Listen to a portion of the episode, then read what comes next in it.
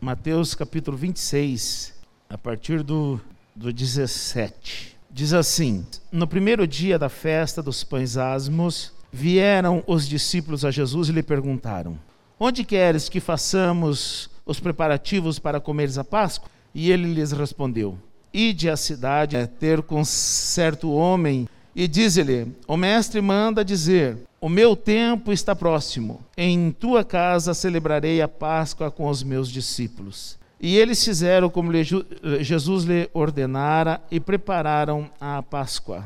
Chegado a tarde, pôs-se ele à mesa com os doze. Enquanto comia, declarou Jesus: Em verdade, em verdade, é, vos digo que um dentre vós me trairá. E eles, muitíssimos é, contristados, começaram um por um a perguntar-lhe: Porventura sou eu, Senhor? E ele respondeu: O que mete comigo a mão no prato, esse me trairá. O filho do homem vai como está escrito a seu respeito. Mas ai daquele por intermédio de quem o filho do homem está sendo traído. Melhor lhe fora não haver nascido.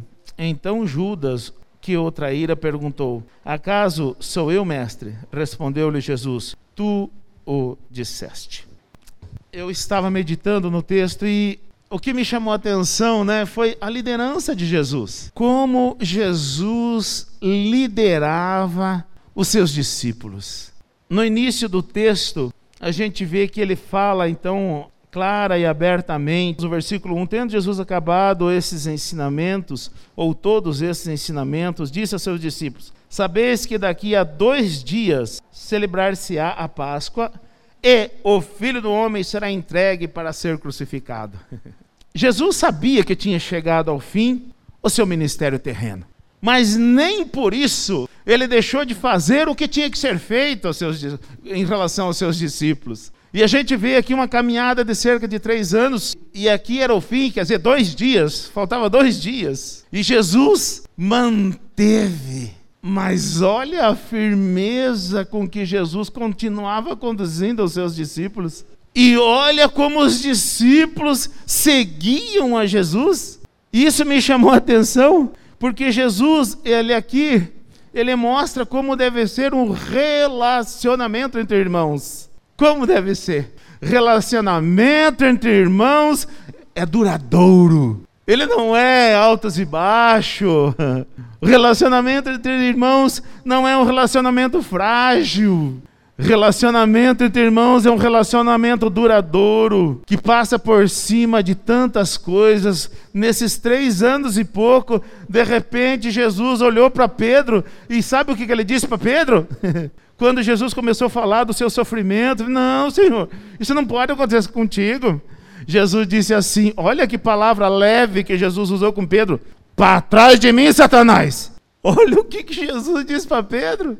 E sabe o que aconteceu?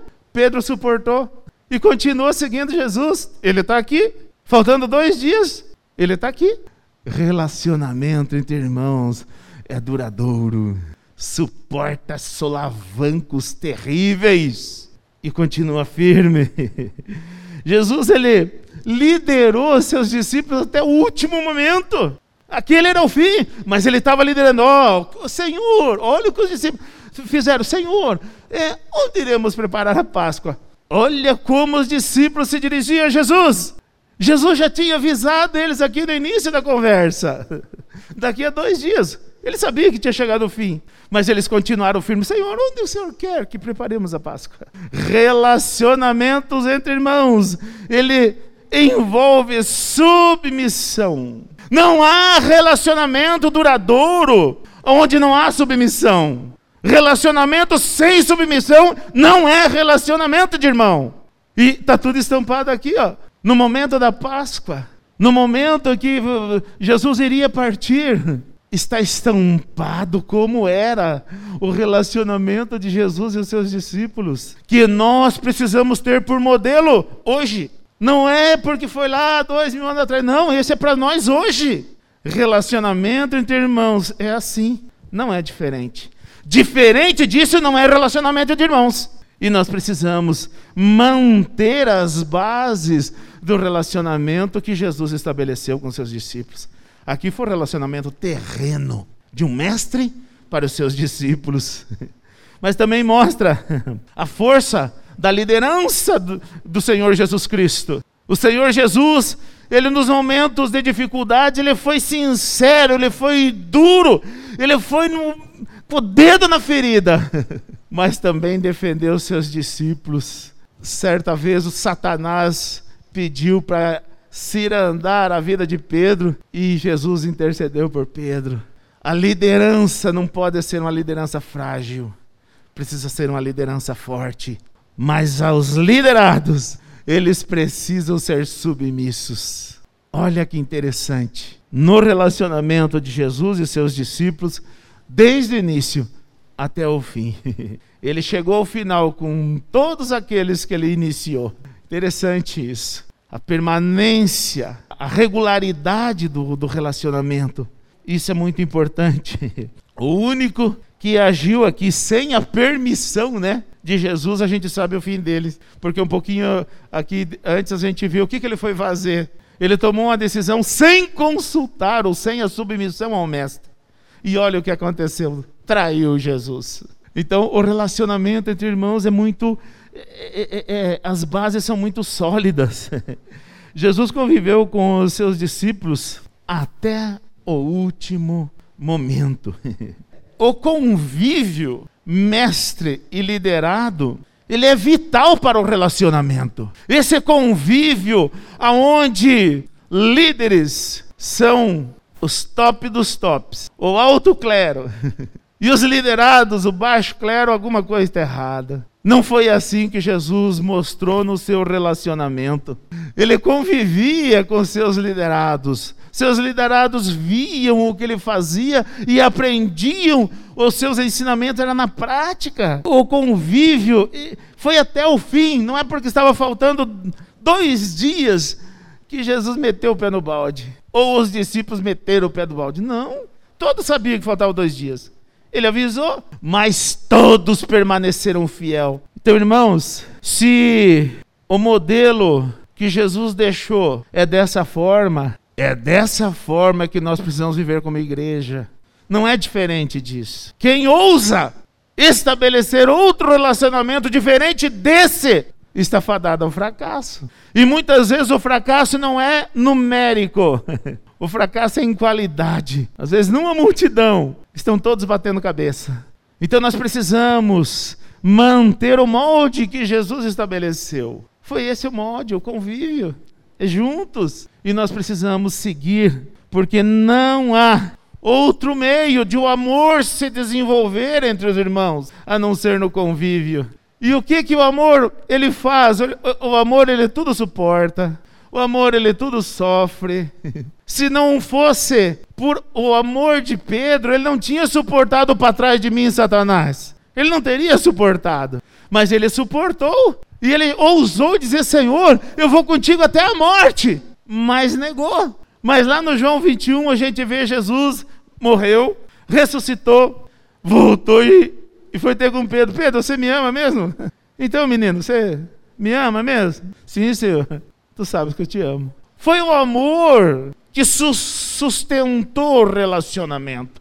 E é no convívio que o amor ele se condensa, que ele se desenvolve. Porque muitas vezes para nós suportar determinadas coisas é só porque é só por amor. Fácil não é. É só por amor. Então nós precisamos entender o modelo de convívio do mestre. Foi esse o modelo que ele deixou. Nós vemos também que Jesus ele, ele não tinha cartinha na manga, ele foi sincero com os seus discípulos até o último momento. Ele disse assim: ó, um de vós há de me trair. Ele poderia não ter dito, mas ele foi sincero até o fim. Ele disse: Um de vós há de me trair. E os discípulos empolvorosos ali, Senhor, sou eu. Por acaso sou eu, Senhor? Sou eu, Senhor. Irmãos, Jesus ele deu a última oportunidade para Judas. E Judas poderia ter aproveitado essa oportunidade, mas não aproveitou, porque não estava escrito que seria Judas que o trairia. Era um de vós. É aquele que tem o coração mais tendencioso para as coisas do mundo. é aquele que tem o coração mais tendencioso para as coisas carnais, é aquele que ama o mundo, é esse que há de trair. E Jesus, então, ele deu a última oportunidade, mostrando a Judas que ele sabia da traição. Ele sabia, mas ele, então, ele, numa atitude de amor, ele deu a última oportunidade. E nós sabemos, pelas Escrituras, o que aconteceu a partir daqui com Judas e o que aconteceu a partir daqui com Jesus. Então, irmãos, talvez Deus está dando a última oportunidade para você. Talvez Deus está te dando a última chance. Não desperdice. Não desperdice. O amor de Deus, ele é tão grande que ele alcança as pessoas até o seu último momento. Mas depois disso, Jesus não teve mais o que fazer por Judas. Não perca a oportunidade que Deus tem nos dado. Mais uma ceia nós estamos aqui. E a ceia é para anunciar a morte do Senhor até que ele venha. Quer dizer, o que, que a morte de Jesus representa? Oportunidade. Ele ainda não veio. Então tem oportunidade de arrependimento. Anuncia a, a morte até que ele venha, porque ainda dá tempo. Hoje ainda é tempo. Hoje ainda é tempo. Então aproveita a oportunidade que Deus está te dando. Como disse o hino, o rei está voltando.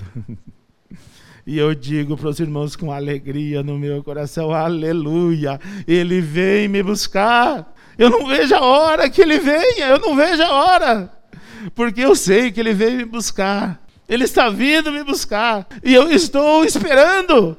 Eu estou ansioso para que venha. Aleluia, ele vem me buscar. Que ele venha te buscar também. Mas aproveita a oportunidade.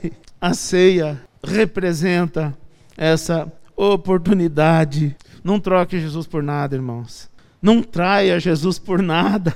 Se arrependa e se renda aos pés do Senhor, porque o Rei está voltando.